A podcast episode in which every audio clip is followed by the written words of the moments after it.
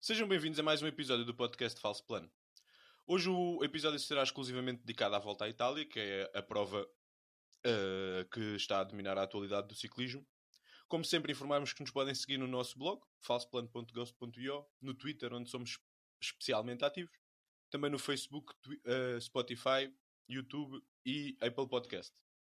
Hoje temos connosco Miguel Branco, uh, Ricardo Pereira e meio Miguel Pratas. Miguel Pratas está muito sentido. Nós acabamos de descobrir isto é exclusivamente, é mesmo em direto.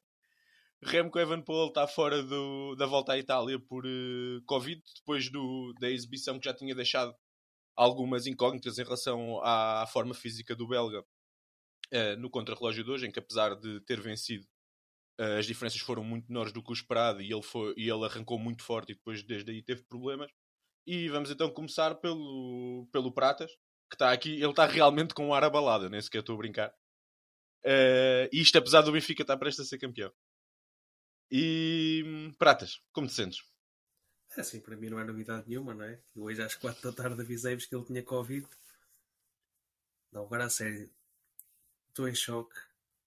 Uh, depois deste, do gol do, do Evan Nilsson, do autogol do Evan Nilsson, o meu, o, meu, o meu ritmo cardíaco já, já tinha ficado um bocadinho acelerado. Agora, quando chego ao podcast e vocês começam os três uh, assim, umas falas um bocadinho confusas. Fiquei, pensei, isto gasta-me a trollar, não é? Mas já, já vi que não. Já tenho as minhas redes sociais inundadas de. de enfim, nem sei o que é que vou dizer. As minhas fantasias acabaram de, de falecer todas. As minhas discussões com o Henrique não vão voltar a ser as mesmas até ao fim, agora vamos ser um só a descer pelo, pelo João Almeida. E não sei, não sei como é dizer. É uma pena. Imagine se ele não tivesse Covid. Por quantos minutos é que ia ganhar hoje? É verdade, tira, podemos retirar disto tudo que o Remco, mesmo com Covid, limpou o contra-relógio, não é?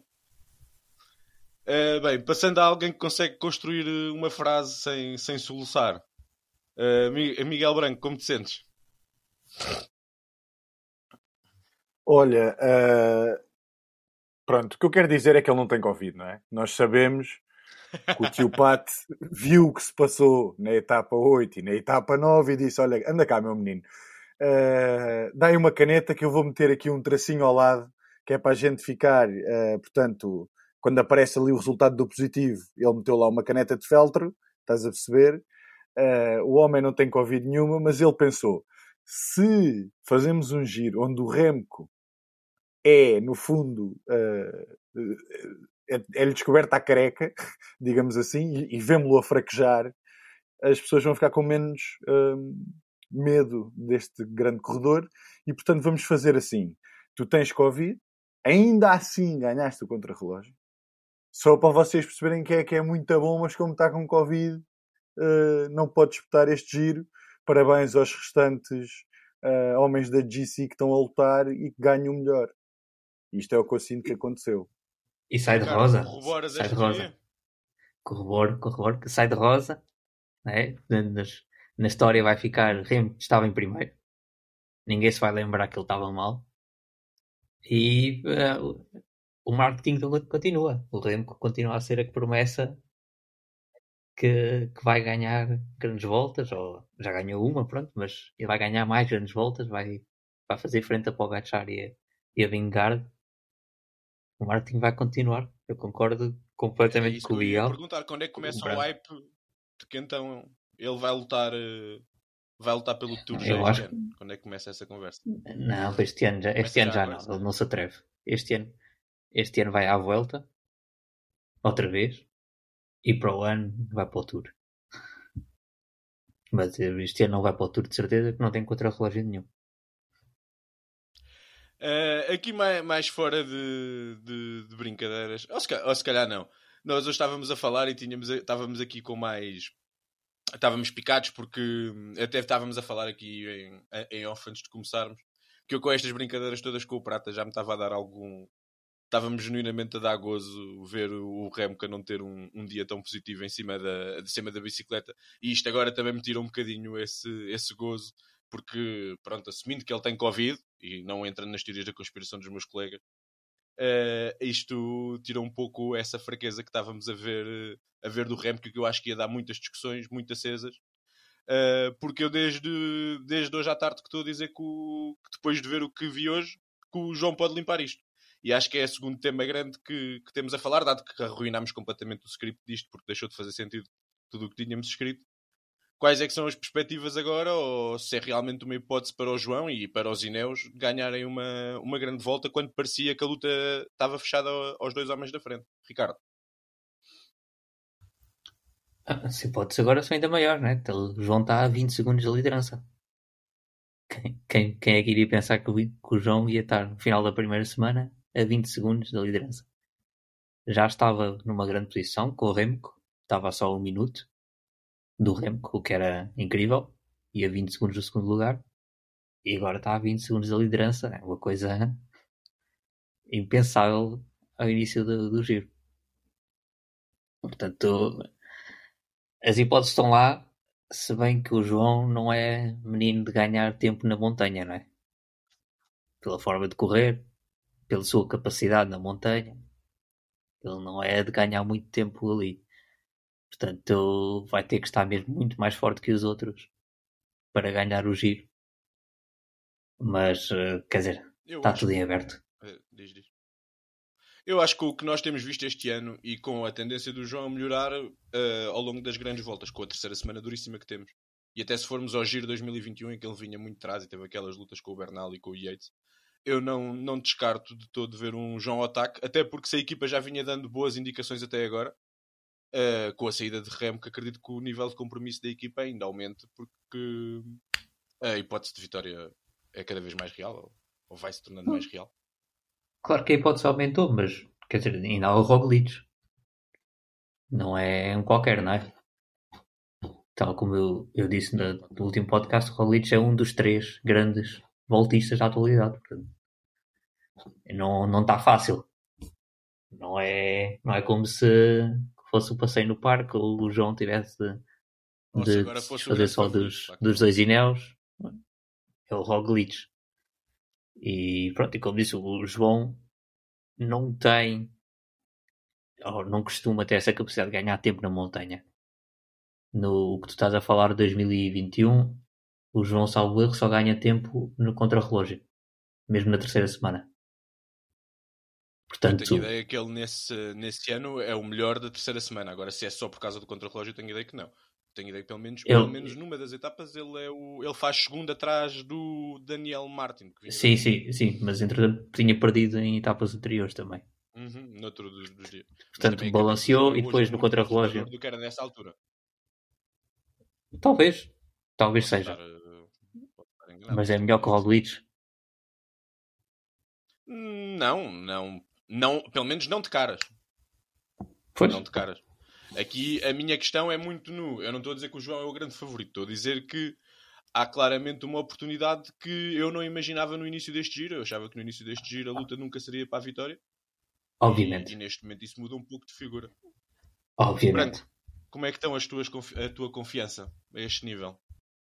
E não quer perguntar já ao Prata sobre outros possíveis vencedores que ele ainda está a recuperar. Sim, deixa eu respirar um bocadinho.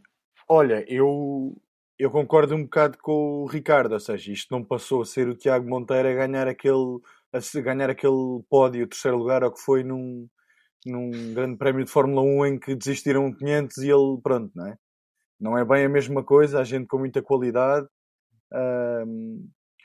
E, e, o que é curioso uh, é que de facto eu também acho que, que há uma Emirates mais dedicada, mas sinto que o jogo de xadrez a nível das equipas acaba de mudar drasticamente, não é?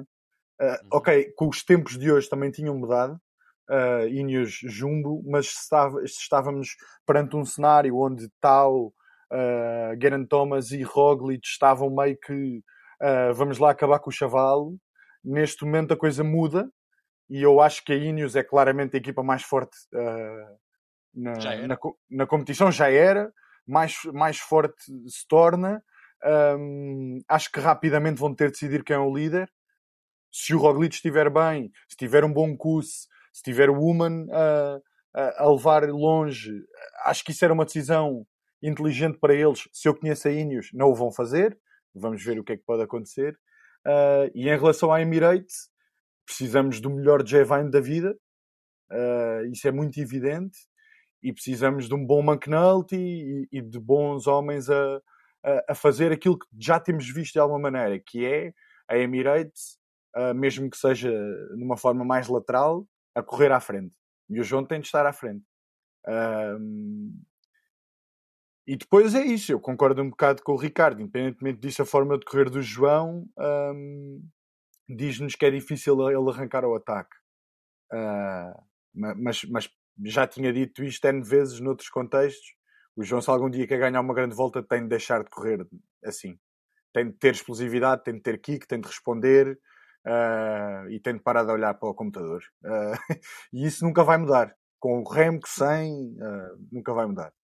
Se bem que se, se, for mais, se for mais forte na montanha, na última semana, há um contrarrelógio de montanha. Há uma cronoescalada. E logo aí faz, pode fazer muitas diferenças se for realmente o mais forte. Eu acho que o nível de dureza da, de, da etapa 13 e da etapa 16, eu acho que tu sem atacar, se fores o mais forte, ganhas tempo à mesma. Mas a questão é, isso eu concordo plenamente com vocês. Uh, não é claro que ele seja mais forte. Não é? Para começar, ainda não houve provas disso neste, neste não, não houve sequer eh, hipótese dizer, de, de se testarem entre eles. E tu percebes nas declarações do João que ele é um, um, corredor, um corredor de expectativa e a etapa 13 para ele, por exemplo, é muito cedo. A etapa 13 para ele é para minimizar perdas, é para chegar, é para ver-se depois, mais à frente. E eu percebo essa ideia, mas a Ineos na etapa 13 não me parece que vai estar um bocado uh, a pensar da mesma maneira, percebes? Uh, a Ineos na, na, etapa 13, se as coisas chegarem como, como estão agora, vai tentar atacar o Roglic com a força toda que tiver. E isso uh, nós temos visto que nesses momentos o João mete o ritmo dele e vai, e vai dessa maneira. Isso pode fazer com que ele ande sempre perto dos melhores, mas isso, mais uma vez, acho que pode não ser suficiente. Vamos ver. Uh, antes de passar ao Pratas, é, é isso. A, a, maneira dele de correr não me parece que vá mudar. Uh, embora já o tenhamos visto ao ataque uma ou duas vezes. Mas eu só acho é que, não neste giro, mas na, nos últimos anos sabemos que é uma aparição rara. Uh, só acho que as características deste giro, do foco da, da dureza estar na última semana e das subidas serem muito longas e muito consecutivas, pode ajustar-se mais a essa, às características dele. Pratas, nem te faço pergunta. Podes fazer as perguntas que quiseres. Não, não, só, só te quero perguntar. Que agora disseste que agora somos um, não é? Uh, e queria tu até agora estavas super confiante que o teu cavalo ia vencer. E no teu cavalo novo? No meu cavalo novo. Uh... Ele está mesmo triste. não, acho que hum, acho que o cenário ficou muito melhor para o João e para os outros dois, obviamente. Uh, o João já tinha acabado de perder tempo para os, para os quatro adversários mais fortes. Não era, também não era surpresa nenhuma. Uh, pode ter desmotivado um bocadinho, mas esta saída do Remco acho que volta, volta a, moralizar as tropas da, do Huawei e agora estão os quatro ali todos, todos muito próximos e estou Estou expectante para ver como é que as equipas vão reagir taticamente. Uh, acho que estão todos a um nível muito, muito próximo. Talvez Roglic, pelo que mostrou na outra etapa, mais forte, mas por outro lado, acho que a Ineos e a Emirates têm equipas muito mais fortes, de longe. Um, mas acho que aqui o, o Goganart e o Thomas podem, podem, podem jogar isto de maneira mais dominante, visto que ainda tem mais dois ou três colegas bem, bem posicionados e a Emirates, quanto muito, só tem o Vine. Apesar de Emirates poder atacar com alguns. Poder jogar taticamente com, com, com alguns corredores, apenas o Vine uh, é um daqueles que está perto do top, do top 10, enquanto a Ineos tem praticamente 5, 5 ciclistas dentro do, do top 15. E, e tem, tem estado muito, muito bem até agora. O, especialmente o Tau e o, e o Thomas. Por isso, neste momento, hum, acho que o João tem um melhor cenário do tinha no início do, do giro. Mas por outro lado, continua. Hum, continuo a considerar o cenário dele ficar em quarto atrás destes todos e não ser fiasco nenhum. E aquilo que eu disse no início de, do giro, ele ficar atrás do, de Roglic e do Remco era uma normalidade e ficar atrás do, do líder da Ineos também não seria vergonha nenhuma, porque tinha uma equipa muito forte e pelo nível que estamos a ver deles até ao momento, uh, essa ideia ainda fica mais reforçada. Acho que não, não é vergonha nenhuma, mas vamos ver. O João tem tendência a melhorar na, na terceira semana. O Aaron Thomas também já está já está já está os anos passam por ele e ele também pode pode já não conseguir manter o manter o crescente até ao fim o Logan Hart é um corredor que já já venceu em três semanas por isso tem essa capacidade. Ainda é jovem está a surpreender tudo e todos que é contra relógio. Mas sinceramente não sei qual é que será o, o mais forte da Ineos. É mesmo esperar para ver. Aliás, do, dos, três, dos quatro homens que estamos aqui a falar, o único que nunca venceu uma grande volta foi mesmo o João, não é? Tanto tal Leonardo como Garen Thomas como Roglic já, já tiveram essa experiência. E antes de arrancarmos aqui para outros nomes, porque estamos a focar muito nestes quatro candidatos, que me parecem inequivocamente os principais candidatos, queria perguntar aqui ao Branco que outros nomes é que podem ter uh, ainda algum papel neste, neste jogo, não só aqueles que já falámos, ou seja, J. Vine e ainda as segundas linhas da, da Ineos, por, eh, por fazerem parte das equipas dos principais favoritos, podem ter impacto, mas outros nomes, ou nomes como o Vlasov, por exemplo, que é o primeiro da classificação geral uh, a seguir aos referidos, ou os Bahrein. Olha, uh... chamar a atenção. Vlasov, uh, acho que já percebemos que não é óbvio que eh, o Remo é, era líder e, portanto, eh, há mais um, um lugar, mas o Vlasov não está bem, já percebemos isso. Aliás, ele agora está bem em contrarrelógios, isto não é propriamente novo, mas, mas é o que ele tem feito melhor. Um, e ainda na, na, na, oitava etapa, quando o Benili ganha e o, e o Roglic e os Ineos ganham aqueles 15 segundos, o que são 15, uh, ah, ao Remco e ao João, etc. O Vlasov, portanto, perdeu no fundo 35 segundos para eles. Chega com o Kamna e a ideia que dá é que o Kamna meio que espera por ele e, portanto, o Vlasov não está propriamente, acho eu, na melhor forma. Sabemos que ele tem alguma capacidade de resistência na montanha, mas ainda assim, uh, não sei, acho que é capaz de, se correr tudo bem, fechar num top 10, mas, mas se calhar nem, não assim tão perto do top 5. Ficaria surpreendido se, se a forma melhorasse um, a esse ponto. Um... Mas tu não achas que o Vlasov tem tendência a melhorar, tal como o João, apresentar-se mais forte na, na, terceira semana? Acho, acho, mas, uh, mas também acho que há uma. Não sei, eu acho que já falei disto. Parece existir no Vlasov uma espécie de de, de, suspensão na carreira. É como se ele estivesse estagnado. Uh, e embora ele, ele se, se dê bem com pendentes altas e com muita dureza, eu sinto que mentalmente ele não está bem. E, portanto, um, vamos ver. Eu, eu, eu, começo a ter dúvidas se o líder não vai passar a, a, a ser, passar a ser o Cam na certa altura. Uh, e, portanto, tenho algumas dúvidas. Acho que Acho que não podemos, obviamente, descurar o Vlasov para top 10, mas uh, parece-me uma coisa um bocado uh, difícil esperar que ele seja, agora neste cenário sem Remco, um dos nomes que se possa, que possa criar alguma surpresa e intrometer-se num top 5. Acho difícil e, na verdade, acho difícil qualquer um.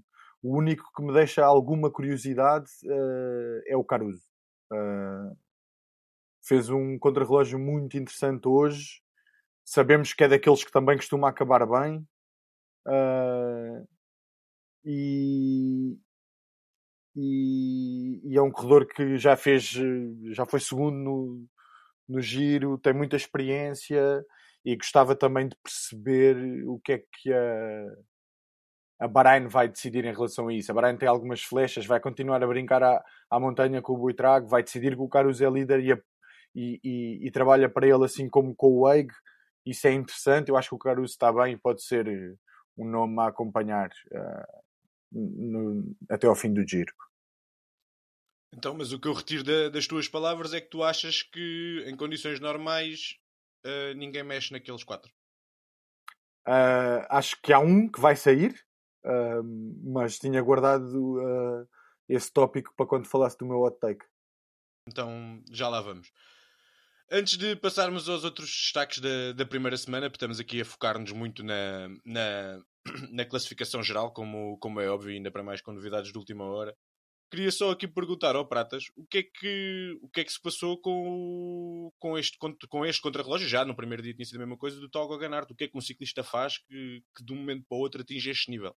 Ele defendia-se minimamente, mas não há registro dele ter grandes contrarrelógios sequer na carreira. É, é a grande surpresa dos, dos dois contrarrelógios, claramente.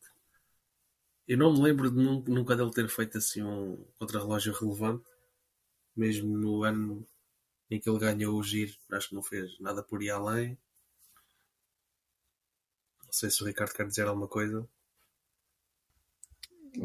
Não sei se vais referir, mas uh, ele explicou um bocado o porquê de, de melhorar tanto sei se, se tu estavas ao corrente ou não, mas uh, parece que mudaram as regulamentações nos tamanhos das bicicletas e dos tensores e coisas assim. E antes, pela altura dele, a posição dele não era tão boa, mas com as mudanças de regulamentação, ele passou a conseguir estar mais confortável na, na bicicleta. Portanto, ele se calhar teve sempre esta, esta capacidade, só que as regulamentações não, não o deixavam. Interessante. Não, não, não conhecia. Então, é, acabas por ajudar a explicar isso, mas ainda assim acho que não, não, não explica tudo. Quer dizer, ele teve eh, prestações eh, realmente fora de série. Um... Sim, bate Roglic, por exemplo, nos dois contrarrelógios. No outro bate Geraint Thomas e neste fica um segundo, não é? Estamos a falar Sim, inclusivamente no primeiro. Acho... a carreira inteira. E no primeiro, salvo erro, foi o, o mais rápido na, no trecho final, apesar de depois haver aquela confusão e darem a camisola de, da montanha ao McNulty. Um, e o tal perdeu tempo aí numa etapa qualquer. Perdeu os segundos. Perde naquela que há, que há, muitas quedas, sim. Perde 15 segundos. Se não, se não fosse isso, eventualmente, uh, nem sei se não estava de rosa. Acho que sim. Hum, Deixa-me ver. Ele perdeu, que... salvo erro, 19 segundos. Acho Sim, que foi 19 segundos. 19 Estava só assim. Portanto, teríamos aqui o tal. Se não houvesse esse azar, tínhamos o tal de Rosa e o Garant Thomas em segundo. E com possibilidade de ganhar outro giro devido ao Covid. E ainda só vamos na primeira semana. Estavas sempre a queixar que as vitórias do, do Remco tinham, tinham um asterisco. Agora, quem quer que seja que vai, vai vencer vai ter um asterisco por causa do Remco. É, inver, inverteu-se a, inverteu a história. Uh, acabaremos sempre por voltar a tocar nestes temas, até porque ainda vamos fazer a antevisão da segunda semana. Uh, mas vamos agora dar destaque a, a, outros ciclistas que fizeram por merecer ao longo da primeira semana. E vamos começar aqui pelo branco, e pelo, pelos homens rápidos. Tivemos muitas chegadas para, para os homens rápidos, umas mais seletivas que outras. A distribuição foi bastante equitativa. Uh, deu para Jonathan Milan, deu para Michael Matthews, para Mats Pedersen, para Caden Groves. Que é que tens a destacar entre os homens rápidos deste início de giro e como é que vês a luta pela, pela camisola uh, ciclamino, normalmente destinada a, a, estes homens? Olha, Henrique, eu acho que é evidente que o destaque é o Jonathan Milan. Um, Uh, parece-me, arrisco-me a dizer, o sprinter mais rápido em prova. E isso uh, não era propriamente evidente. E, e, se calhar continua a não ser, e isto é uma opinião que pode ser debatida. Agora o Gaviria?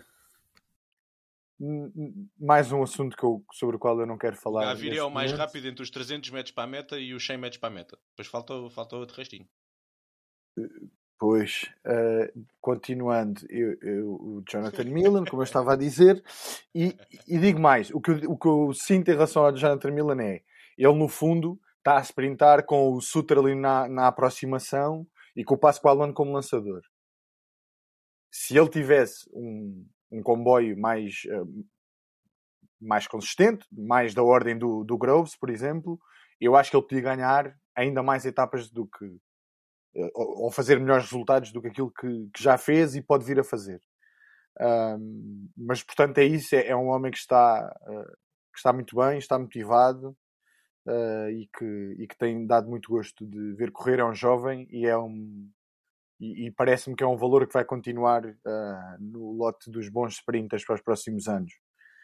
Depois falar um bocadinho do Mads Pedersen que devemos todos sentir que é uma espécie de, de desilusão na medida em que já houve algumas oportunidades e ele só ganhou uma etapa. Acho que estávamos todos à espera de um Pedersen mais dominador, embora sei lá, o rapaz é humano, veio de uma temporada de clássicas brutal, uh, onde esteve sempre muito bem. Um, e, e, a mim parece-me que continua a ser candidato número um para Chiclamino e, e, e, que vai voltar a ganhar uh, durante esta volta à Itália. O, o Groves, uh, muitíssimo bem, neste momento já o apelidámos de Sprinter Trepador, de facto, uh, parece isso. Uh, já falei do comboio dele, é o melhor em prova, inegavelmente, e isso também, também tem uma palavra a dizer, mas a verdade é que ele está a conseguir chegar com o, o Pedersen e com o, e com o, Michael Matthews, e isso faz inevitavelmente dele um candidato muito forte à, à camisola dos pontos, sobretudo porque Uh, por exemplo, em comparação a Matthews, quer Groves, quer Pedersen, costumam nas chegadas mais convencionais de sprint, com os sprinters todos, fazer melhores posições do que o Matthews faz. O Matthews é ainda, quando o Pedersen ganhou, faz nono.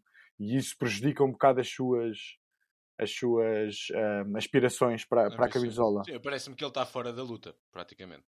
Eu não diria que está porque a Jaico tem uma equipa montada um bocado à volta dele e pode, em algumas destas etapas da segunda semana, tentar montar a, a ratoeira para. para... Mas há, há, desculpa, só para acrescentar aqui uma coisa: há uma distribuição de pontos. Tu, mesmo no, na volta à França, costumas ter 8, 7, 8 etapas a valer os 50 pontos. E aqui, mesmo aquela etapa, por exemplo, que o Michael Matthews venceu, uh, ou aquelas duas etapas que tiveram montanha de início, já só valem 30 ou uma coisa assim. É muito sim, difícil sim. porque os sprints puros valem mesmo muito mais. E o Matthews nem sequer tem-se conseguido intrometer no top 5, 6 para, para conseguir ser Claro, claro. Eu, eu só vejo se for por desistências dos outros. Eu acho que Pedersen vai fazer até ao fim e Groves não vinha com essas intenções, mas. Claro. Claro, é isso. Em relação aos sprints, acho que é muito isso. Pronto, depois estou curioso para perceber se o Dainese é... consegue aparecer depois da desqualificação e, e, e, e, fazer melhor que o Maier Offer, não é? Não tem sido possível até agora. O Maier Offer tem dois tops, top 10 e o Dainese, que é o sprinter da equipa, não, acho que não tem nenhum. Uh, e pronto, também gostava de ver mais do Consone. Uh, não, não o levei na Fantasy, mas, ah, mas gosto dele enquanto sprinter. Estava uh, a fazer uma temporada interessante então, até. sprinters é que levaste na Fantasy? E, epá, eu, eu, eu, como é óbvio, que tenho Jonathan Milan e um meio sprinter Vincenzo Albanese. É isso que eu tenho, sim. Eu o tenho outro, esses... vais, vais, guardar para mais daqui um bocadinho. O, o outro, não, o outro não é sprinter, não é um pino. e portanto. Olha, e já agora queria só uh, dizer como, como, pronto, em relação aos sprints, não há como não falar do de que, pronto, quem sabe muito nunca, nunca esquece, não é? E, uh, e o quarto, acho que é quarto lugar do, do Cavendish, em queda, em que faz um cavalinho para a frente, ou uma égua, neste caso, a cortar a meta, é uma coisa que é, que é um dos melhores momentos da volta à Itália até agora, e seguramente vai ser até ao fim. E, epá, e já agora até gostava que ele ganhasse uma etapa só por causa daquilo. E atenção à etapa 17, é a única que ele pode ganhar, atenção. Ah, e ele chega lá? Vamos ver. Provavelmente vai chegar chega. fora do limite. Eu até acho que ele, uh, se não tivesse tido tantas aspas, podia estar na discussão de uma ou duas etapas, mas eu acho que ele chegar à última semana parece-me muito, muito difícil. Podiam fazer o, o limite Cavendish, não é? Era o, havia o limite normal e depois havia para o Cavendish. Era mais 10%. Sim, mais 10% sim uma coisa assim. Por eh, serviços prestados ao desporto. Exatamente. Tem esse, tem esse direito. Quero só, antes de passarmos a palavra ao Ricardo, dizer, uh, antes do, da prova, era inequívoco, ou pelo menos era um, unânime, que Mads era o principal favorito. Achas que isso mudou? Eu acho que ele continua a ser o principal favorito. Continua a ser a tua aposta, então? Acho que sim. Ricardo, se quiseres também responder a esta pergunta, antes de, antes de começar, de passarmos ao, ao próximo tema. Eu acho que se favoritismo do Matos seria vai de 70% ao início, agora desceu para ir para 50% com o Michael Matthews na luta. Com o Michael Matthews na luta? Queres Sim. explicar? Não, com o Michael Matthews a ser o principal opositor e com a forma que tem demonstrado. Ok. Uh, já falámos dos homens da geral, já falámos do, dos homens rápidos, mas esta primeira semana deu espaço para, para outros destaques nestes primeiros dias. Desde a Rosa de Lake na segunda, à super vitória de, de Benilli, que continua a prolongar a sua, a sua incrível forma passando pela, pela surpresa do homem da, da Eolo, de um dos irmãos Baez, que, que, que, são quase. têm sido memes ao longo do tempo das fugas e, hoje, e desta vez conseguiram vencer uma etapa, uma etapa em alto, levando Alberto Contador à, à loucura. O que é que mais te, te, surpreendeu e o que é que queres destacar entre estes outros homens? Para além de tudo é que nesse assunto, que pronto, ganhou a Rosa numa etapa que se esperava que, que a Rosa mudasse de, de dono e que a fuga ou um homem da fuga ganhasse. Uh, para além disso, é... sim, sim, há quase todos os dias há este momento, e, e... mas Legnesso deu bem conta do recado, como enquanto esteve de Rosa, e na etapa de, de sábado esteve muito bem. Uh, o que mais me surpreendeu nesta primeira semana foram duas coisas. Uh, a facilidade de Benilli, a desfazer-se de todos os, os adversários da fuga no sábado. Acho que foi incrível. Arrancar a 50 km da meta e, e ganhar com uma vantagem de 2 ou 3 minutos, o que foi. Acho que é uma coisa do outro mundo. Acho que está ao nível, está ao nível de exibições de grandes corredores da atualidade. E é, é, é um rapaz que está, está a surpreender toda a gente e que não, Vamos lá ver até quando é que, é que ele vai estar nesta forma, mas uh, é desde já uma certeza para o próximo ano, por exemplo, para, para estar bem outra vez nas Ardenas. Vamos lá ver se, se evolui como jogador, de, como jogador, corredor de geral. Uh, está a ser uma época em, em cheio para Benelli. E outro irlandês que é... o, o Mark Hirschi. Faz-me lembrar o Mark Hirschi quando apareceu em 2000, acho eu. 2020, acho eu. Pois, espero que não tenha o mesmo. espero que não tenha o mesmo destino, né? Espero que não tenha o mesmo destino. Mas, mas uh... aparece do nada a impressionar de uma forma muito. Sim, mas já está também há alguns meses, não, foi, não é o Marquinhos que, que teve, foram dois meses. Desde Espanha, já... nós no outro dia falámos que ele desde. Mas o, Hirschi foi, ao... Mark Hirschi foi, no, foi num ano atípico. Ele começou bem no Tour e a seguir é que foram as Ardenas. Pois foi o ano do Covid. Foi... É um bocadinho diferente. E foram ali dois mesinhos de, de uma, da temporada, numa temporada que, que, teve a paragem a meio. Pronto. Mas não é que o Marquinhos não tenha qualidade, mas desde que saiu da DSM, toda a no web na altura, uh, nunca mais foi o mesmo. Se bem que ganha, acaba de ganhar, ganhar, a volta à Hungria. Pois. Exato. É, essa grande prova, não é? Só um, um tópico em relação a, a Ben Ely acaba contrato com a Education no final de 2023. Ah, eu achava que era suponho, 24. Isso é mais interessante ainda. Eu suponho que vão renovar com ele. se conseguirem. Vamos ver se vão, não é? Menos, não é? Vamos ver se vão. Mas como eu estava a dizer, há outro irlandês que, que me está a surpreender, que é, é Eddie Dunbar, que tem estado sempre com os favoritos à geral, tem feito, está a mostrar ser homem de top 10. Vamos ver se aguenta neste ritmo até ao final da, da prova, mas uh, está realmente a, a, mostrar que a aposta nele para a geral do giro não foi uh, descabida. Uh, outra coisa que me surpreendeu. Sim. Aliás, foi motivo de gozo por nós nos vários grupos do WhatsApp. Mas. Uh... E até há outra coisa a destacar aí, não é? Que é às vezes como é que as grandes equipas podem estar a, a limitar ou a esconder uh, alguns talentos por, por Exato. terem oportunidades. Não é?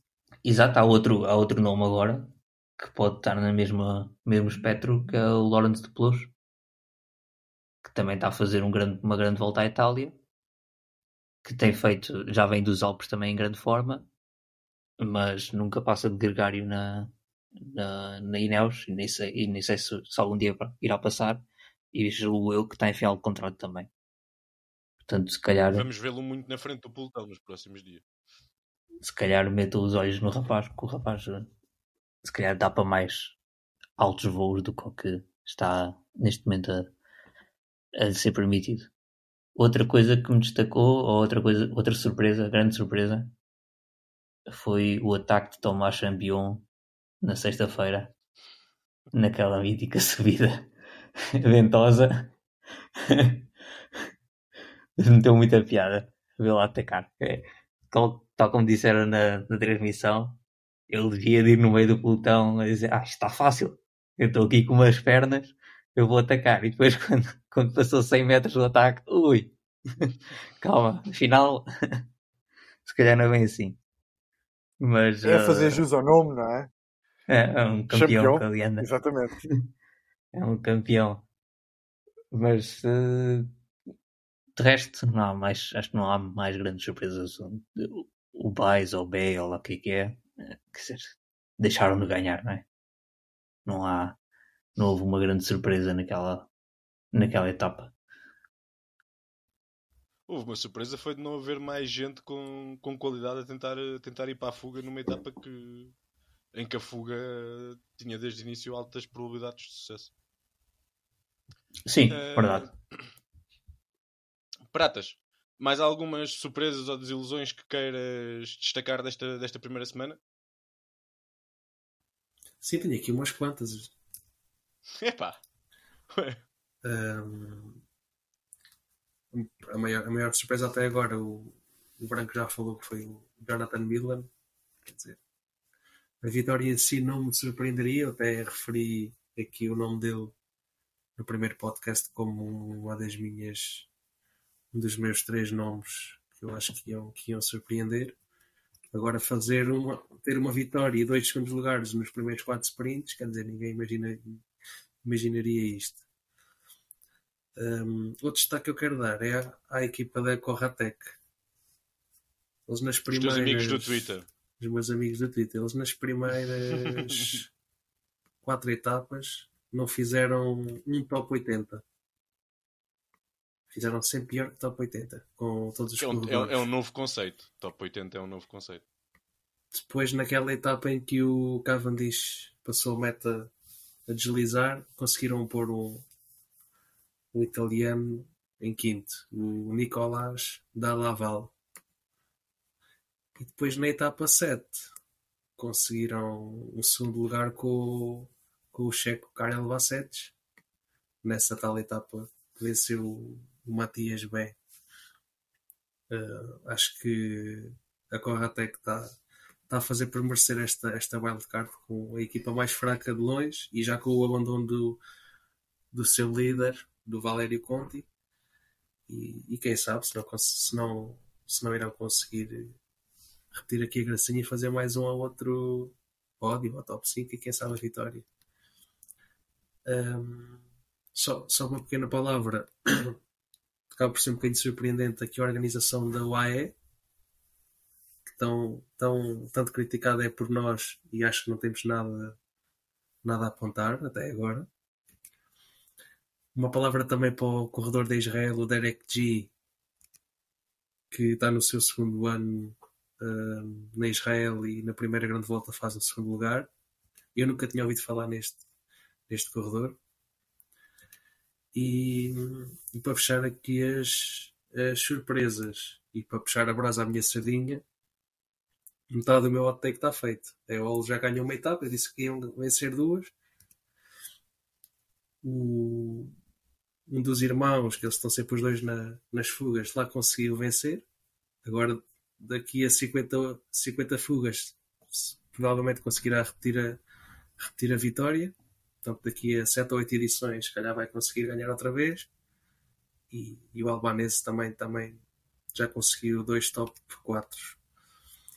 Agora, virando para as desilusões, também referir aqui um corredor da EOL Cometa, Lorenzo Fortunato, um, por quem se esperava das duas uma, ou que ele realmente tentasse uma boa classificação geral, ou, ou que tentasse ir, ir para as etapas, ou para os pontos da, da camisola da, da montanha, e até agora nem uma coisa nem outra. Ainda não, ainda não apareceu em qualquer fuga e em termos de geral já está há mais de 10 minutos.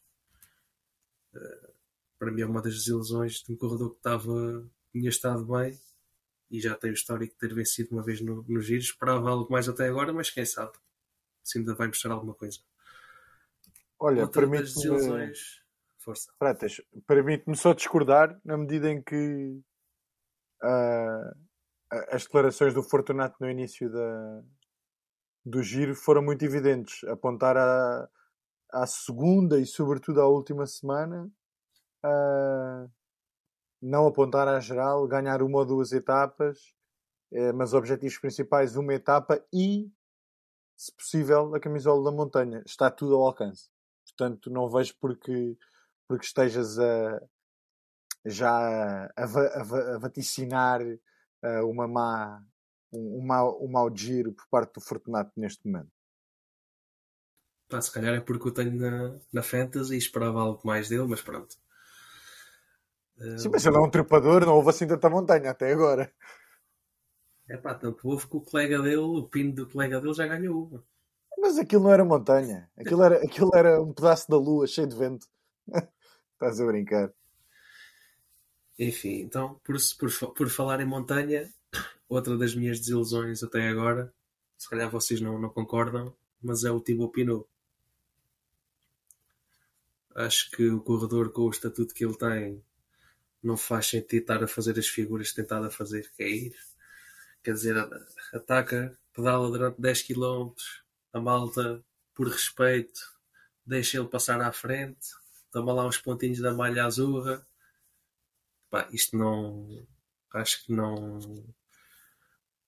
Não é, não é coisa que um, um corredor do nível dele faça. Isto é, isto é para os corredores das, das equipas italianas wildcards tentarem e sacaram um outro pontito ali.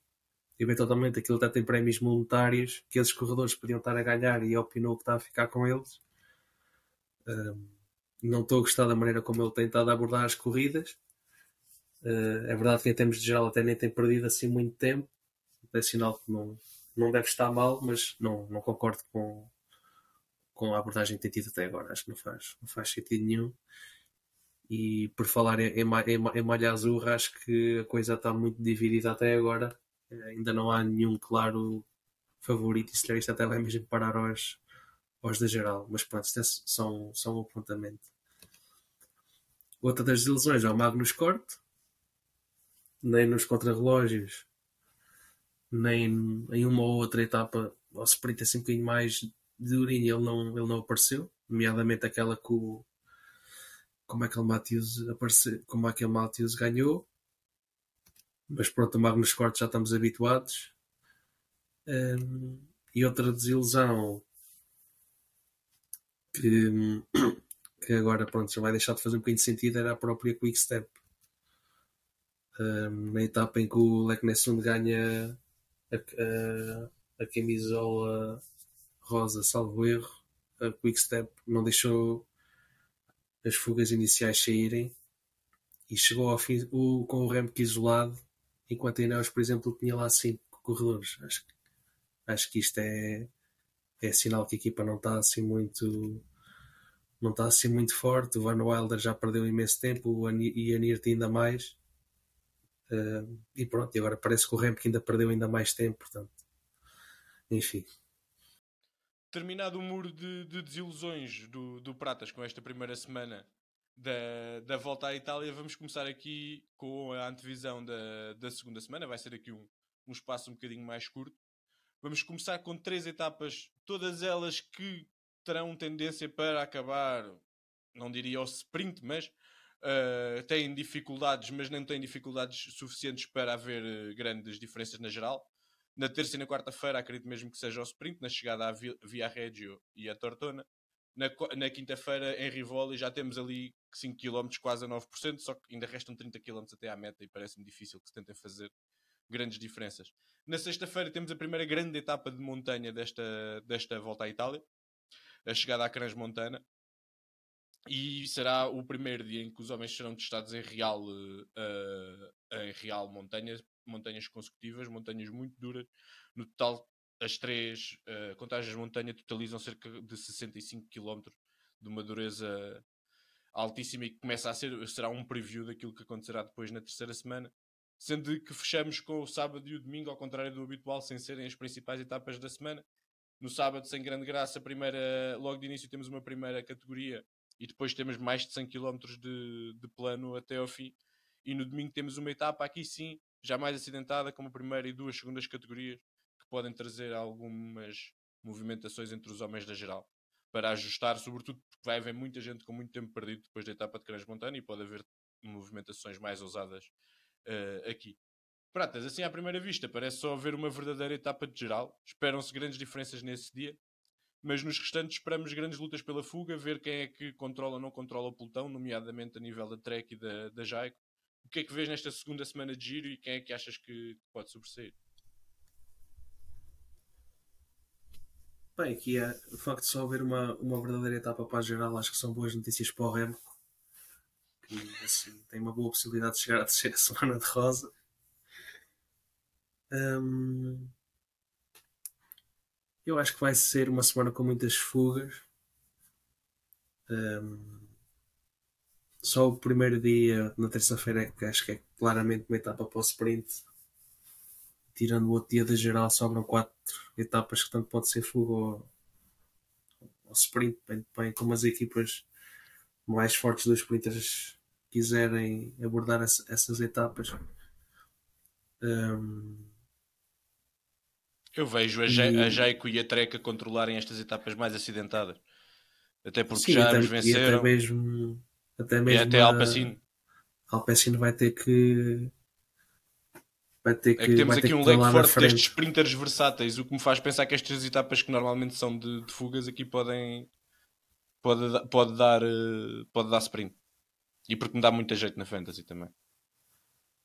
Aqui na verdade podemos ter perfeitamente 3 ou 4 etapas ao sprint, não, não ficaria surpreendido, mas acho que há aqui muitos caçadores de etapas que vão vão ter que, vão ter que se mostrar. O Benili vai ganhar uma etapa de certeza. Pois há aqui equipas que ainda não se mostraram até agora e também vão ter que fazer pela vida. É, os tais Lourenços Fortunatos, que o Branco já disse que na segunda e terceira semana é que é. Então será que vamos vê-lo aqui a sério? Até mesmo o próprio, próprio albanese Deol tem aqui várias etapas que são boas para ele, uh, quer seja ele para ele ir no, no pelotão ou, ou para ele ir na, na fuga. Hum, acho, que, acho que vai ser uma, uma, semana interessante e podemos voltar a ver aqui uh, mais um Matias B, não deu, mas de outras equipas World Tour. E Branco, ao nível do, dos principais galos, queria-te começar por fazer a pergunta. Uh, Remco deu a sensação de perder intencionalmente a Rosa na primeira semana. Tu achas que a Ineos, que neste momento é a líder através de Garant Thomas, uh, poderá fazer o mesmo nestes primeiros dias e deixar o controle da corrida completamente à mercê do, dos homens dos sprints? Olha, não acredito, um, porque já tinha dito, eles são a melhor equipa em prova, têm um bloco um, interessante para controlar outro tipo de etapas. O Sivakov faz bem distâncias planas também à frente do pelotão, é um bom contrarrelogista e nunca mais vou dizer bem do Sivakov num podcast, fica aqui dito. Um, tem o Puccio, tem o Ben Swift, não me parece que haja grande interesse nisso. Uh, agora, claro que há sempre aquela coisa do nós não vamos perseguir tudo e, portanto, se há um dia em que, em que a coisa se solta demasiado, eles podem largar. E de facto, há algumas etapas que, que podem, que podem prever esse cenário, mas, mas isso significa que a Trek e a Jake vão largar. E eu acho que elas podem largar algumas vezes, mas não assim tão cedo na etapa, para as distâncias serem tão significativas ao ponto de uma troca na camisola. Mas vamos ver. Uh, eu, eu, tenho, como vocês, bastantes dúvidas e, e, e, não sei até que ponto é que vai haver mais do que um sprint, como o Pratas disse. Acho que na terça vai haver sprint, embora mesmo assim não sei se, por exemplo, o Cavendish chega. Uh, e nos outros dias eu acho que a coisa pode ser um bocado difícil de controlar. Uh, e, por exemplo, na etapa que chega a Rivoli, eu, eu, não, eu não acredito. Uh, Sim, acho é difícil acho, acho difícil que a coisa dê mesmo para Matthews, uh, Mads ou, ou Groves, embora eu acho que essa etapa seria totalmente diferente com, com Remco em prova, porque eu acho que eles iam atacar o Remco, e assim a questão é a, In a Ineos se calhar vai querer controlar para não haver grande coisa, uh, e eu tenho algumas dúvidas que o Roglic vá tentar uma coisa tão longe da meta, sem Remco em prova e com uma, e com uma Ineos tão forte. No fundo é isso. Sim, esta etapa tem, tem, tem fuga escrita, né? Esta etapa de a 12 a chegar à Rio. Tem fuga escrita e é nesta semana. Sim, e é nesta semana das poucas etapas onde eu vejo homens bons das montanhas, trepadores que querem ganhar etapas, uhum. a tentarem a sair para ganhar essa etapa e ser o objetivo de uma etapa numa grande volta. Eu acho que a maior parte dos melhores trepadores se vão guardar para a terceira semana uh, ao final da segunda, início da terceira, e estas primeiras etapas de transição ser mais uma dinâmica de homens eh, roladores uh, a sair na fuga e, e, as equipas dos sprinters, sobretudo Trek, Jaco e Alpacino, tentarem que a coisa se dê. Isto também porque na tua ideia, na etapa de sexta-feira, a Ineos não vai deixar uh, nada para a fuga, para a brincadeira. Vai ser não, Não sei, não, não, não diria não, não excluo a hipótese de fuga para, para bons trepadores, uh, nomeadamente uh, alguns que já falámos aqui, Fortunato, etc. E acho que é um, aí acho que é um bocado aquela coisa do uh, estamos a lutar pela geral, a perseguição não vale assim tanto, o que interessa é as diferenças que se fazem entre os homens que vão disputar o primeiro lugar. E tirando esta sexta-feira, é esta etapa que será o, o highlight desta semana e que aproveito para mencionar, começa com uma subida de 34 km a 5,5% até aos 2.500 metros de altitude, depois a seguir 15, 15 km e meio a 8,5% até aos 2.200 metros de altitude, um vale de cerca de 20 km para a chegada a 13 km a 7,5%, aí já com, com menos altitude. Achas que em algum dos outros dias poderá haver uh, diferenças? Poderá tentar haver uh, algum. Eu lembro, por exemplo, no giro do ano passado, agora dinamita completamente uma etapa de, destas média montanha e, e, acaba por causar mais diferenças do que muitas etapas de alta montanha.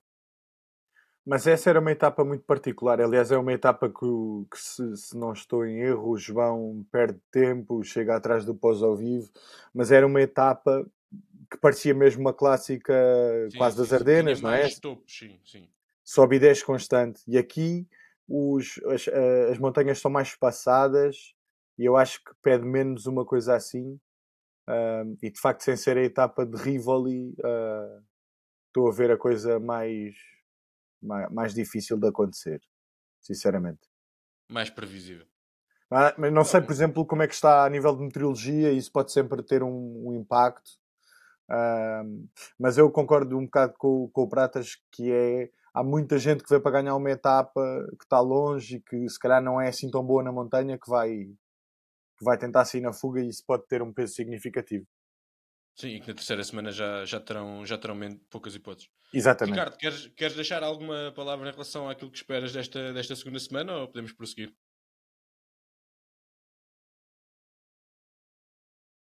Ok, está bem. Espera aí, não, não, espera aí, espera aí, espera aí. Corta, corta só aqui esta parte, marca isto. Oh, posso okay. marcar. O Roglic também, teve, também tem Covid? Não, não, não, é por causa do computador que está aqui a fazer barulho. Estava só à espera que ele fosse reduzisse a intensidade para, para não ficar com e, o ruído. Pois é, está a ser uh, está a ser o jogo 7, mano. Fogo é mesmo a dormir na parada. Yeah, os Celtics já ganharam. Ando mesmo a dormir na parada, foda-se. Aí, ganda tareia. Ok, repete só a pergunta para eu. E é um, um, um jogo seta a esta hora e eu não estou a ver.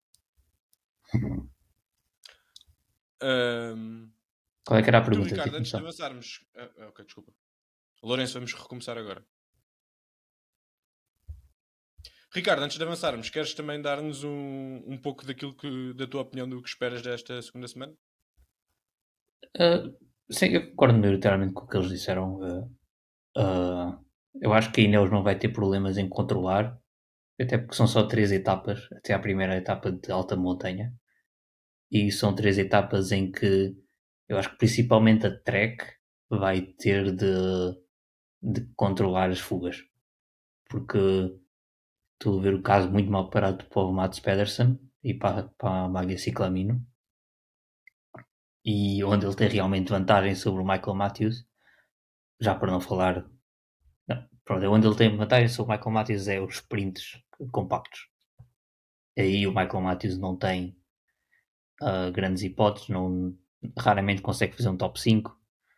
Portanto, aí é que o Mats Pedersen vai buscar pontos. Para os outros, uh, é, é, nas etapas, é nos, nos sprints a seguir a montanhas que Mats Pedersen tem vantagem, mas aí perde para o Michael Matthews. Portanto, eu acho que a Trek tem de controlar as etapas de forma a que os sprints cheguem. Portanto, vai poupar trabalho à, à Ineos. A menos que eles saibam outra forma de o fazer, talvez mandar o Michael Matthews, mandar o Mats Pedersen na fuga, com, provavelmente terá a companhia do, do Matthews e tentarem decidir as, as etapas vindas da fuga. Não sei, talvez.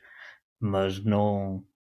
Parece-me que, que a Trek vai poupar algum trabalho à Ineos e depois há, há uma etapa de, de fuga. Era que estavam a falar a, a etapa antes da etapa de alta montanha, a etapa 12 de Rivoli.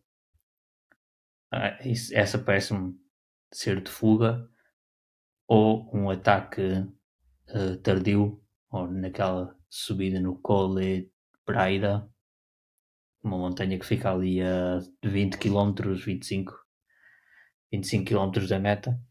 Se calhar eh, um ataque vindo do pelotão de um corredor menos uh, que não sejam os favoritos pode colar. Mas uh, de resto a Ineos tem, tem uma grande equipa. Tem, fala-se muito nos 5 os 5 Ineos. Eu tenho alguma dificuldade em em acreditar que alguém vai seguir um ataque do Lawrence de Plus ou do Sivakov, uh, mas uh, pelo menos têm força de trabalho, ainda que Gana já tenha saído também por Covid. Uh, eu, ao que tu disseste, queria só acrescentar que eu até acredito que tanto Michael Matthews como Mads não só vão pôr as suas equipas ao serviço, como em algumas dessas etapas podem, inclusivamente, eles próprios também inserirem-se na, nas fugas. Uh, fechando aqui a antevisão da segunda semana, vamos aqui aos nossos, aos nossos já habituais jogos falso plano e com uma rúbrica em estreia. Uh, como vocês sabem, nós somos um projeto muito ligado à, à Fantasy. Brincamos muito tanto no Velo Games como na Cycling Fantasy App. E as grandes voltas são sempre propícias a, a choro incrível, a homens que íamos levar e que não levámos. E então vamos abrir aqui a rúbrica do Cantinho do Choro da Fantasy, em que vamos falar das nossas principais mágoas ao longo desta primeira semana da, da volta à Itália. E, e, vamos continuar aqui com o Ricardo. Pronto, o meu é fácil. Eu acho que partilhamos, Henrique. O meu é Jonathan Milan. Não, não vejo Jonathan Milan na app. Achava que estava sozinho nesta luta. Não vejo Jonathan Milan na app. Podia ter tirado Fiorelli ou Bonifácio. E o Jonathan Milan está a fazer o que fez. E... Ai, Bonifácio, meu Deus. É horrível, é, é, é, é terrível. Ai, levar Bonifácio é, é um coração. Ninguém esperava, ninguém esperava que o Jonathan não estivesse tão bem. Portanto, olha, é vida. Epá, não, ninguém esperava. Eu vou aproveitar vou fazer ponto já para mim, porque como tu dizias, uh, é também a minha, tem sido o meu choro da Fantasy, até porque eu no resto tenho estado com, com uma boa equipa. Houve um momento, inclusivamente, que eu, enquanto estava a matutar e a chorar sobre o Milan, fui ver a classificação. E se eu tivesse levado no lugar do Fiorelli, o que teve como vocês sabem, porque nós discutimos isto no grupo em cima da mesa, uh, estava em segundo da geral, epá, isso ainda me irritou mais em relação ao Milan. E eu depois fui ver, eu já levei o Milan seis vezes este ano, ele só tinha pontuado uma vez. Eu, isto foi trauma, eu estava chateado, eu confiei muitas vezes nele, uh, fiquei traumatizado e acabei a levar o Fiorelli porque achei que ele ia sprintar para 6 e 7 lugares e está a fazer o trabalho dele, ele tem tipo 30 ou 40 pontos, não está não tá mal. Só que entretanto temos um dos melhores sprinters, eu que gastei 1200 no Mats e 800 no Groves para ter representação nos sprints, havia um dos melhores sprinters a 200 e, e eu deixei-o eu deixei de fora. Uh, também ainda queria acrescentar que eu, na manhã do giro, contra as regras do Pratas, que diz que não se pode mudar a, as equipas no, no próprio dia, uh, revolucionei a minha equipa toda e disse que ia levar o João e fui censurado e não me deixaram. o Branco está-se a rir do microfone fechado, o Branco ameaçou-me e disse-me que eu não podia. E racionalmente não fazia muito sentido, mas hoje, sabendo o que, sabe, sabendo o que sabemos hoje, se calhar, se calhar agiria de outra maneira. Queres defender branco ou não? Queria eu só dizer. Uma, eu tive uma epifania, eu também não estava bem. Eu, troquei, eu tu... fechei a equipa há dois minutos do fim. É assim, eu agora vou ter de, de revelar tudo aos nossos ouvintes. Que é. Nós sabemos que tu fizeste isso, porque na noite anterior foste para a relote e depois é isto, acordaste e pensaste, eu se calhar devia ter visto isto ontem antes de começar a embarcar, não é?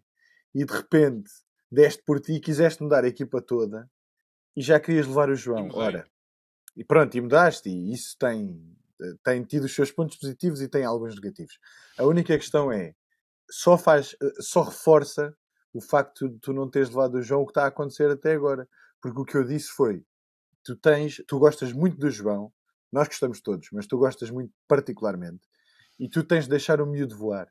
Ora, com o remo que fora, mais sentido faz tu não teres o João. E, e, é assim, nós somos da Fantasy, mas se ele ganhar o giro, isso não interessa nada. É verdade, Portanto, é, verdade. é e nunca isto. mais o leve. Se ele ganhar o giro, nunca mais o leve numa grande volta. É pá, pronto. É isto. mas atenção, só para me defender, isto não foi só por causa da relote foi porque saiu as últimas notícias do, dos gajos com Covid da Jumbo e eu decidi que não ia levar o Roglic. E como estás a ver, a o que é que isso deu? De uma valente? Pois. Pois. pois. Porque o Roglic é se calhar vai ganhar, não é? É a nossa vida nisto. Eu decidi levar o Remo e levei na Velo Games também, mas pronto. Bem, Branco, passamos, aproveitamos que tu tiveste aqui uma intervenção também no meu, no meu cantinho do choro e passamos para o teu, que é um dos melhores de todos. Epá, eu de facto, pronto, eu. Uh... Só para. Desculpa, Branco. Desculpa, sim, sim, só para sim, informar. Só para informar os nossos ouvintes que o Branco é o profissional do choro. O Branco é o maior chorão que existe. Portanto, vamos ter... isto é um espaço incrível e vai ser de um entretenimento incrível. Obrigado, eu obrigado. sempre levar toda a gente. Mas eu, em relação àquele que vai ser o choro do branco, queria só avisar que ele avisou para aí com 15 dias de antecedência que aquilo ia dar a geneira é verdade, eu, pronto, eu, eu para já agradeço a introdução ao Ricardo e, e, e, devo confessar que estou a ponderar abrir uma escola de choro, uh, portanto, fazer uns workshops e assim, porque eu acho que as pessoas não percebem o real sentido do choro e eu tenho muitas ferramentas nesse sentido. Como não gosto muito de falar sobre mim, vou falar sobre as minhas escolhas e a verdade é que eu avisei que ia chorar e fui avisado por vários elementos deste painel para não levar o Fernando Gaviria e voltei a fazê-lo. A minha relação com o Fernando Gaviria é antiga. Eu, na verdade, eh, quando ele apareceu na Quick Step, adorava sprinter colombiano, não é? É o sonho de uma pessoa. Uh, e eu muitas vezes, mas já muitas vezes disse, eu nunca mais levo este gajo na Fantasy. E este ano uh, pensei, epá, mas ele está tão bem, ele está na Movistar, não vou levar o Groves a 800, não é? Porque eu não gosto assim tanto do Groves e não confio assim tanto nele, e agora olha. Uh, e decidi então assumir e levar o Gaviria. Tive muito tempo a pensar o que é que eu estou a fazer à minha vida. Eu devia levar o Groves ou então mudar a estratégia da equipa e não levar, uh, portanto, substituí-lo por um homem da geral, pensar em levar o Caruso, etc. Uh, e, e, pronto, e é o que temos visto, o Gaviria voltou à sua forma habitual e pronto. E, e, agora tem uma coisa também nova e interessante que é, que é sprintar à lá Pascal Ackermann a 500 metros e depois perde o gás, não é? Uh, Ainda e, é portanto, pior porque chega a dar esperança, não é? Houve, naquela, na, quando o Mads ganhou, eu, eu quando o vejo arrancar eu pensei, ai mãe, ai que eu vou rebentar a casa. e, e, pronto, e depois foi ainda mais triste. E, e é que repara, é que ele podia ter feito terceiro lugar, mas ele desliga-se porque sabe que perde e pensa: ah, então quero lá saber que o Miguel Branco, esse português, não é? Pequenote do falso plano, me tenha na fantasy. Vou ser quinto e deixo o Ackerman e os outros pinos passarem-me à frente, o Groves passarem-me à frente. É que ele para de pedalar, literalmente. É ridículo. Pá, e eu pronto, na verdade. Sim, na verdade, o que eu uh, ainda tenho uh, algum. Pronto, alguma esperança. Não é esperança. A única coisa que me deixa relativamente feliz no meio disto tudo é que ele ainda não desistiu. Eu sei que isso vai acontecer em breve, durante esta semana. Uh, mas. Mas pronto, pelo menos ainda não desistiu e há sempre aquela coisa de dizer tanto mal de uma coisa que dá a volta. Mas eu, enquanto profissional do choro, sei que com o Gaviria isso a maior parte das vezes não resulta. E portanto, uh, e mesmo não que vou... ele ganhe uma etapazinha também já é difícil compensar, não é? Está bem, mas imagina ganha uma etapa e ainda faz um segundo lugar. Pronto, eu sei que não vai acontecer, desculpem. Uh, epá, e não é triste e eu, eu não vou dizer que nunca mais vou levar, porque já disse isto muitas vezes e parece ridículo. É muito parecido à minha história com o Simon Yates, na verdade. Uh, continuo a levar uh, essa pessoa que, que devia ser, não sei se presa, mas pelo menos punida pelos danos psicológicos causados por, pelos dissabores que já deu a milhões de pessoas por causa de fantasies. Uh, Fernando Gaviria está no mesmo lote e pronto, eu vou tentar daqui para a frente ser uma pessoa mais ponderada, mas também é assim. Eu acho que é muito mau levar o Gaviria, é péssimo, mas eu pelo menos não levei o Bonifácio. Isso, apesar de tudo, dá-me alguma tranquilidade. É só isso. A, discuss a discussão foi, da semana foi se era pior levar o Gaviria ou não levar o Milan. Eu acho que é, é pior, uh, provavelmente, levar o é, Gaviria é pelo que estamos a ver. E porque é 800, pá, é muito. É isso, é isso. E é que eu não sei o que, é, onde é que tinha a cabeça quando pensei que pagar 800 pelo Gaviria era uma coisa saudável, não é? É uma coisa mesmo. Pronto, não há... vamos, passar, vamos passar ao Pratas, que é assim o único que eu não sei bem qual é que é o, o choro dele, até porque ele não se costuma manifestar muito nesse sentido, é mais silencioso. É mais silencioso e porque normalmente as minhas equipas uh, costumam resultar. Segundo classificado razão. da Liga Falso Plano, a falar agora. Em termos da, da app, não, não há assim muito que eu me possa queixar. Eu arrisquei levar o Mats Pedersen na 1200. Não está a correr como eu esperava. Falhou o primeiro sprint. Falhou, ou seja, nem sequer, nem sequer participou. Só ganhou uma etapa. Está em terceiro na, na Ciclamin. Por outro lado, tenho o Jonathan Milan. Que as alternativas que também fariam sentido era não levar o Mats Pedersen e levar o Groves e o, e o Tau ok, mas se calhar se ele fizesse isso não ia levar Jonathan Milan, por isso não, há, não, não vou estar a chorar por isso. Agora em termos do Velo Games, uh, o único choro que tenho a fazer, além de que a minha equipa é miserável, é, é o Filipe Gana que desiludiu em toda a linha. Uh, desiludiu na, na, na, primeira etapa porque eu esperava que até que ele fosse o, um bocadinho favorito, mesmo além do mesmo acima do Rem e, e, e também porque nas etapas seguintes descolou cedo e eu até esperava que ele pudesse ficar mais, um, mais uns dias em segundo. E pronto, eventualmente veio, veio a abandonar e nem sequer permitiu somar os pontos hoje. Mas enfim. E ainda ia somar muitos assist points pelo, pelo ar com que isto está. Pois, pois. Nem isso. Branco, já estavas aí a pedir a palavra, não, sabes que em algum momento vamos ter que sair desta rubrica do choro, não é? Sim, sim, é, é rápido, é rápido, é só porque, pronto, eu no Velo Games, uh, eu não gosto muito de levar equipas muito semelhantes, quer no Velo Games, quer na Cycling Fantasy App, e portanto no Velo Games o que é que eu fiz? Fiz esta brilhante ideia, não levar o Roglic, e melhor, é que eu quando pensei nisto pensei, ah, não levo o Roglic, mas levo o tal, e assim mas não, eu não só não levei o Roglic, como não levei o Tau. E tenho, para a geral, pronto, tinha o Remco. E depois tenho o Vlasov. E o Caruso. e o Hugh Carty. Portanto, eh, não vou mais brincar ao Velo Games. O Vlasov não era o mesmo preço do João? Não, não, o João era dois mais caro. Como se não bastasse esta, esta pinaria total que eu tenho na, na, na GC, ainda consegui levar um gajo que a meio de uma etapa andou a comer espetadas que é o Batistella. Portanto, é pá, não tenho mais nada a dizer. Mandaste-me ao, ao, ao bacana do Velo Games, agora não lembro o nome dele, a perguntar porque o é que George. O George. Porque é que não dava pontos ele comeu uma espetada? Sim, 20 pontinhos, aqueles da fuga. Dava-me tanto jeito. Mas é que eu agora já não vou ver mais a classificação até ao final, acabou. O meu, o meu véu não está a grande coisa, mas ao menos o leque no assunto safou aqui um bocado a... Marcou uma já. Pois, eu optei a levar o Batistela e o, outro, e o outro que tenho é o Rota. Agora imagina. Também está-se a bater bem. Tá.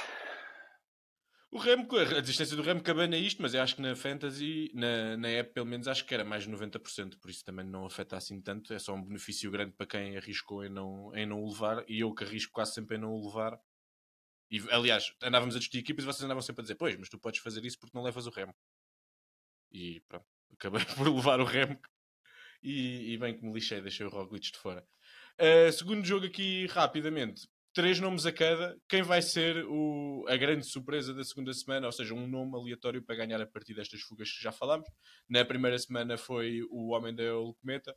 Quem será o da segunda semana? Ricardo.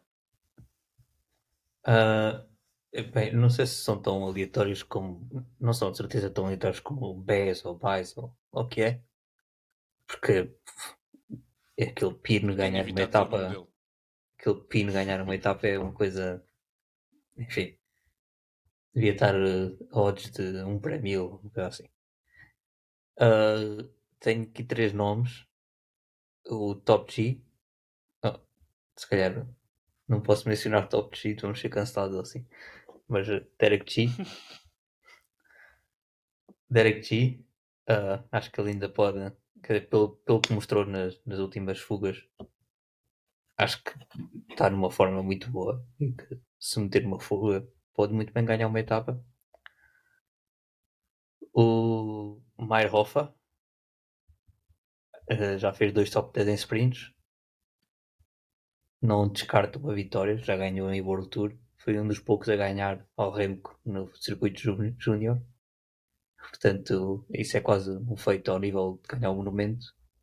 Portanto, não descarto com a vitória numa etapa do giro. E o Will Barta, que está no top 20 da geral. Está a andar bem. Está a andar muito bem. Portanto, não descarto que ele entre numa fuga qualquer e que consiga sacar uma etapa para a Movistar. Só para dizer Eu que o Will Barta aqui... é neste momento o melhor classificado da Movistar. Ainda vem aí o Rubio. Ainda vem aí o Rubio. O Rubio foi supostamente aquele que disseram que, ok, o Jorgensen vai embora, mas temos cá o Rubio. Yeah. Temos cá, ficamos com o Rubio, que é muito bom. Ah, Movistar. Já não é tão mau como. Pelo menos não tem sido tão mau como era noutros anos. Eu tenho três nomes. Primeiro, já vencedor de uma, de uma etapa da volta à Itália, não deste, deste ano, mas que, que está a andar bem e que tem muitas uh, etapas para roladores nesta segunda semana. Uh, Joseph Cherny, da Quick Step, que terá toda uma, toda uma, uma liberdade nova. O segundo nome no mesmo registro com mais ponta final e este ano liberto da seu, de, de sua função de gregário que teve durante a carreira toda, iria fazer uma bela época, Sven Erik Bigstrom, da Intermarché, que ainda não tínhamos falado, acho eu, do Intermarché. E o terceiro, para compensar e para me dar uma grande alegria para compensar o facto de eu não ter levado Milan, vai-me continuar a doer, mas vai-me doer menos. Filipe, Filippo Fiorelli, da Barniani, vai, vai dar uma alegria a estes fantasistas e a partir de uma fuga vai vencer uh, ao sprint. Talvez a etapa, vou já arriscar e tudo, qual é que é a etapa? A etapa 14. Uh, eh, branco. Uh, pratas, desculpa, é o pratas primeiro. Então, o primeiro nome um, vai ser o Gianni Moscone numa dessas etapas rápidas. Ele faz isto também para chatear. acabar em sprint reduzido. Um, epá, depois assim piníssimos acho que não estou a ver assim nenhum capaz de ganhar. Eu estou aqui convencido que o Lorenzo Rota vai, vai limpar-me esta semana não sei se isto conta. Pá, isto um, não é como os hot takes, eu não vou não é validar é ou não validar. Isto depois Pronto. fica como, como tu entender. E o terceiro nome vai ser o Van Wilder, da Quickstep. É. Agora, com a liberdade que vai ter, com a boa ponta final, acho que pode, pode surpreender numa destas etapas. Cheira-me que o branco vai ser mais ousado. É pá, sabes que eu gosto. Eu, para já, uh, devo dizer que tinha aqui, algum, por exemplo, tinha o Cerny que já foi dito, mas eu vou optar por utilizar uh, uma das slots para a Sodal, não é? Neste momento, sem Remco, eu acho que Serri, uh, qualquer um pode ir, e eu acho por exemplo, um bom nome para esta semana, além do Cerny, com o qual eu concordo, é o, é o, é o Cataneu. É um bom rolador, adapta-se a algumas subidas que possam aparecer no meio. Eu acho que vai tentar, é italiano. Parece uma boa shot.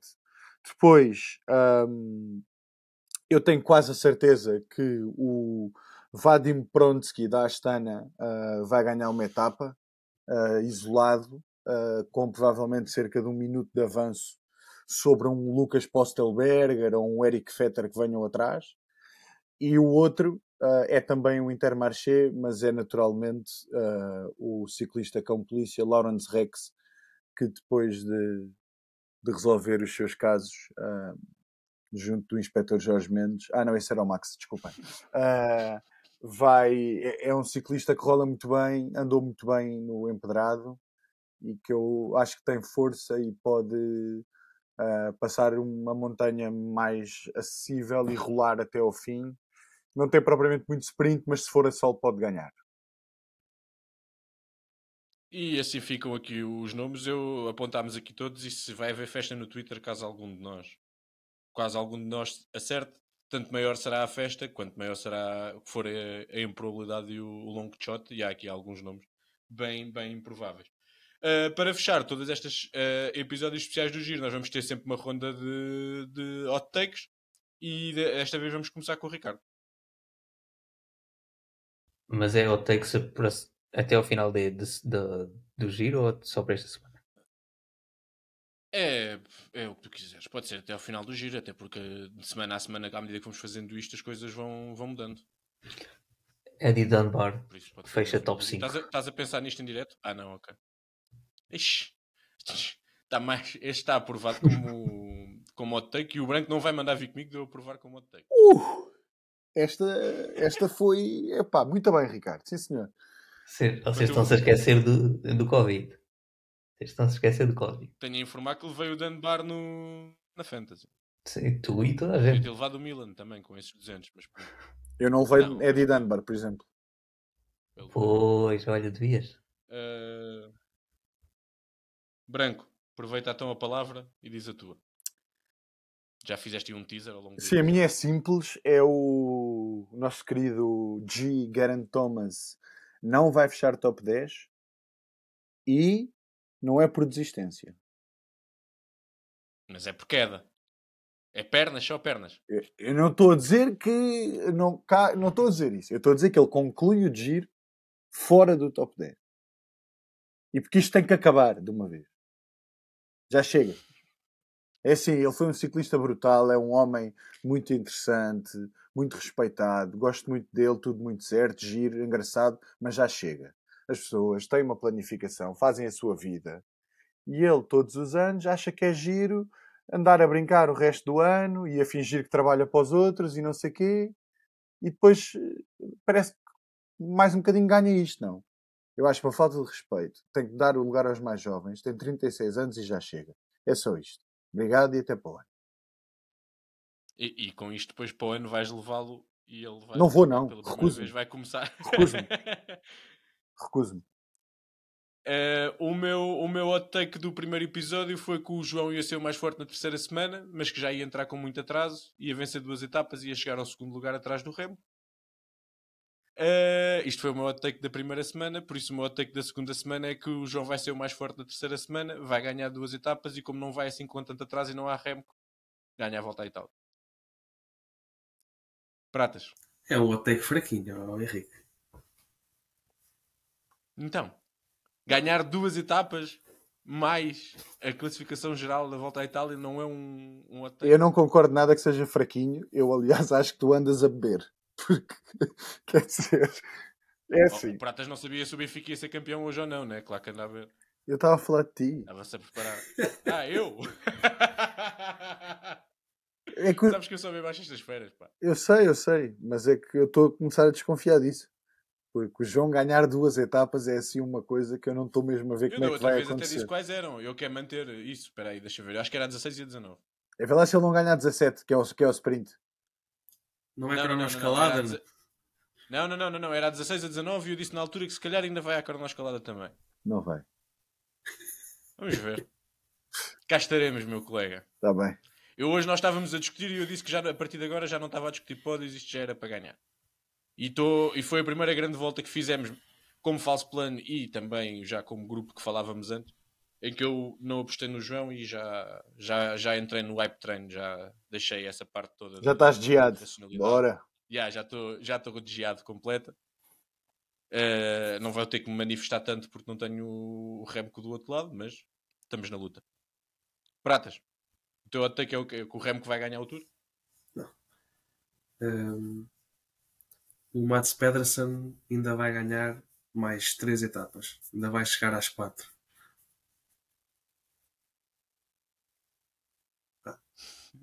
Eu vou deixar o branco responder. Epá, eu, como vocês sabem, sou a pessoa menos, menos não, creditada, para, para, segundo o nosso moderador, obviamente, para uh, validar ou não hot takes. Mas quer dizer, eu acho que pelo menos três sprints vamos ter.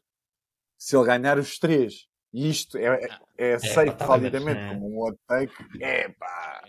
Mas ganhar três sprints. três sprints, assumir que ele ganhou os três. Então, mas vocês levaram-no levaram todos na Fantasy, pagaram 1200 e acham todos que ele é o maior. Eu até gosto dele, atenção. Mas como é que isto não, é um hot take? Início, se fosse no início ele dizer que ganhava quatro etapas, eu acho que era menos hot take do que é agora. Claro, exatamente. Porque eu esperava que o Matos chegasse aqui com mais do que uma etapa. Eu acho que ele tem de qualquer forma quatro etapas numa grande volta. Não há assim tantos a fazer isso. Ele, ele fez três na volta à Espanha. Ele não, ele não se chama Pronto. Arnaud Demar, não é? São. Se o Demar, o Demar... Acho três o ano passado também. Acho que foram três. É só, Mas sim, está bem. É. é. só porque eu sinto que é um daqueles hot takes que depois o Pratas vai amar sempre para vão dizer eu não disse e, e não é assim tão improvável. Mas está bem. Opa, a probabilidade dele estar num sprint e ganhar é grande, mas a probabilidade de ganhar 3 mais 3. Hum. Então vá, na melhor das hipóteses vai haver uma, duas, três, quatro, cinco etapas. Ele tem que ganhar três. Sim, não é impossível. Está morninho. Não impossível não é, obviamente. Sim, mas essas 5 é não vão dar sprint. Não vão dar 5 sprints, eu não acredito nisso. Mas pronto. Então ainda mais então, então, tá, então estás a ajudar, exatamente, então estás a ajudar o prato. Está bem, eu só estou a dizer que é pouco arriscado, que é assim um bocado dizer Opa, que o... Se o, Ga... se, o, se o Gaviria tivesse abandonado, ah, isso é, então era dado. Com o Gaviria em prova, não é fácil. Eu, eu por acaso há bocado quis, quis provocar-vos um bocado. Vocês, não sei se levaram os três humados a 1200, mas quer dizer, o homem, numa das etapas, faz uma Gaviria, né? que é que parece que cai e não sei o quê, Mal colocado, e, ah, e não chega ao sprint e faz cento e tal. E vocês a pagar 1200, não é? Muita giro. uh, mas, mas, mas disso não falam, né? não, há, não vai para o, choro, para o cantinho do choro, nem nada, está tudo foi. bem. Foi, foi, ah, eu pá, eu... no cantinho do choro. Ouve lá, está bem. Calma, Branco, ainda falta muito. Ainda vai ganhar ainda mais falta muito. Tem muitos pontos à mesma. Pois, exato. Ou seja, as, alter... as alternativas a levá-lo era levar Roglic ou João que não estão particularmente muito melhor. Até Calma, ver ainda. Eu tenho o Matos e o Depende muito da dinâmica das próximas equipas. Não, eu... Tá bem, pronto, estou a dizer na minha. O que eu acho é, neste momento, em relação a isso, se ele não é dominador nas, nas próximas chegadas de sprint, não rendeu de forma sim, nenhuma. vai ser uma má decisão. Sim, sim, sim, sim, Não vai ser uma, má, uma, uma, tão má decisão como gastar 800 no Gaviria, mas vai ser uma má decisão. Eu esta também escusava de ter ouvido, eu sei. Pronto. É assim. Uh, pronto, pessoal. Então, olha, mas mas quantos, quantos pontos é que ele fez até agora? Não. Desculpa lá, Henrique. Quantos pontos é que ele fez? Deve ter para aí 150 já. O Matos deve ter para aí 150. 150, 160. Ah, se fizer. aí que eu não tenho o telemóvel aqui. Se fizer 200 ou 300 no fim. Tem 131. Tem 131. Portanto, se fizer, mais, se fizer 250 Quem já é que tem é 150? É o, o Milan, é que deve ter 150, não? O Milan tem 159. Uh, Está-me a pagar mais do que. Querem saber quantos pontos tem o Gaviria? Eu precisava de ouvir isso. Querem saber quantos pontos tem o Gaviria? Top 5 ou 2, deve ter para aí 40. Tem 32 pontos. Ainda tem mais que o Fiorelli, mesmo assim. Pá, tem tipo 28, acho que tem 28. Se o Gaviria ganha uma etapa, eu nem sei o que é que faço. Vou para o Marquês. Vais para o Marquês, vais. Olha, ia perguntar uma coisa, mas a gente já fala disso a seguir. Uh, pessoal, fica fechado até para a semana. Vamos tentar atacar na próxima segunda, na segunda-feira, na antevisão à terceira, à terceira semana de, desta volta à Itália que se adivinha uh, decisiva. Domingo vamos todos para o Marquês, não é? Era isso que eu queria perguntar e disse que não ia falar já. O jogo do Benfica é no domingo. É que senão vocês não vão gravar, eu já estou a ver. Não, vamos não, mas... para o Marquês no domingo, obviamente. Mas o jogo é no domingo? Pessoal, Sim. calma, o Benfica uh, pode não ser eh, campeão no domingo, não é? Não... Os nossos membros falsos planistas poderão falhar o episódio por estarem alcoolizados numa ruela qualquer, Lisboeta. Não eu, atenção. Eu não... yeah, é, é, é, que fico só eu e tu. E o Ricardo também não. Exatamente. É que fico só eu e tu. Aqui até nem estamos tanto em minoria. Mesmo o Lourenço, o Lourenço e o Bal. Vai ser o melhor episódio. Vai ser o melhor episódio da Vamos ter de chamar, pessoal. Não, o melhor episódio da história do Fast Plano eh, foi o que estava só eu e tu, Henrique. Pronto, mas sim, eu provavelmente domingo não venho. uh, pronto, pessoal. Até à próxima. falsoplano.ghost.io uh, Um abraço e força, João.